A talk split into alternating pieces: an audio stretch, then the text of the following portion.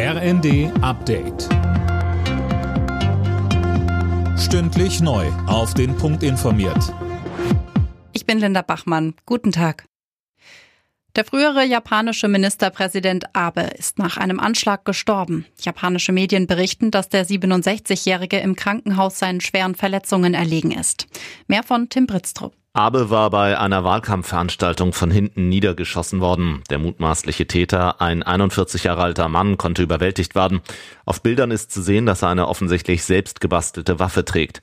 Das genaue Motiv für die Tat ist noch unklar. Die Rede ist aber davon, dass der Mann unzufrieden mit Abes Politik war. Abe war 2020 aus gesundheitlichen Gründen als Ministerpräsident zurückgetreten. Er ist der Regierungschef mit der bisher längsten Amtszeit in Japan. Als erstes NATO-Land macht Deutschland heute den Weg für den Beitritt von Schweden und Finnland frei. Der Bundestag hat mit großer Mehrheit zugestimmt. Später ist das Ganze dann auch Thema im Bundesrat. Verteidigungsministerin Lambrecht sagte, Mit dieser Erweiterung unserer Allianz stärken wir genau die Sicherheitsarchitektur, genau die Friedensordnung, die Putin zerstören will. Er erreicht nun das Gegenteil von dem, was er sich erhofft hatte. Die Demokraten werden wehrhafter, sie rücken zusammen. Der Westen, den er so verachtet, wird stärker, nicht schwächer. Auch der Bundestag hat sich jetzt einen Energiesparplan verordnet.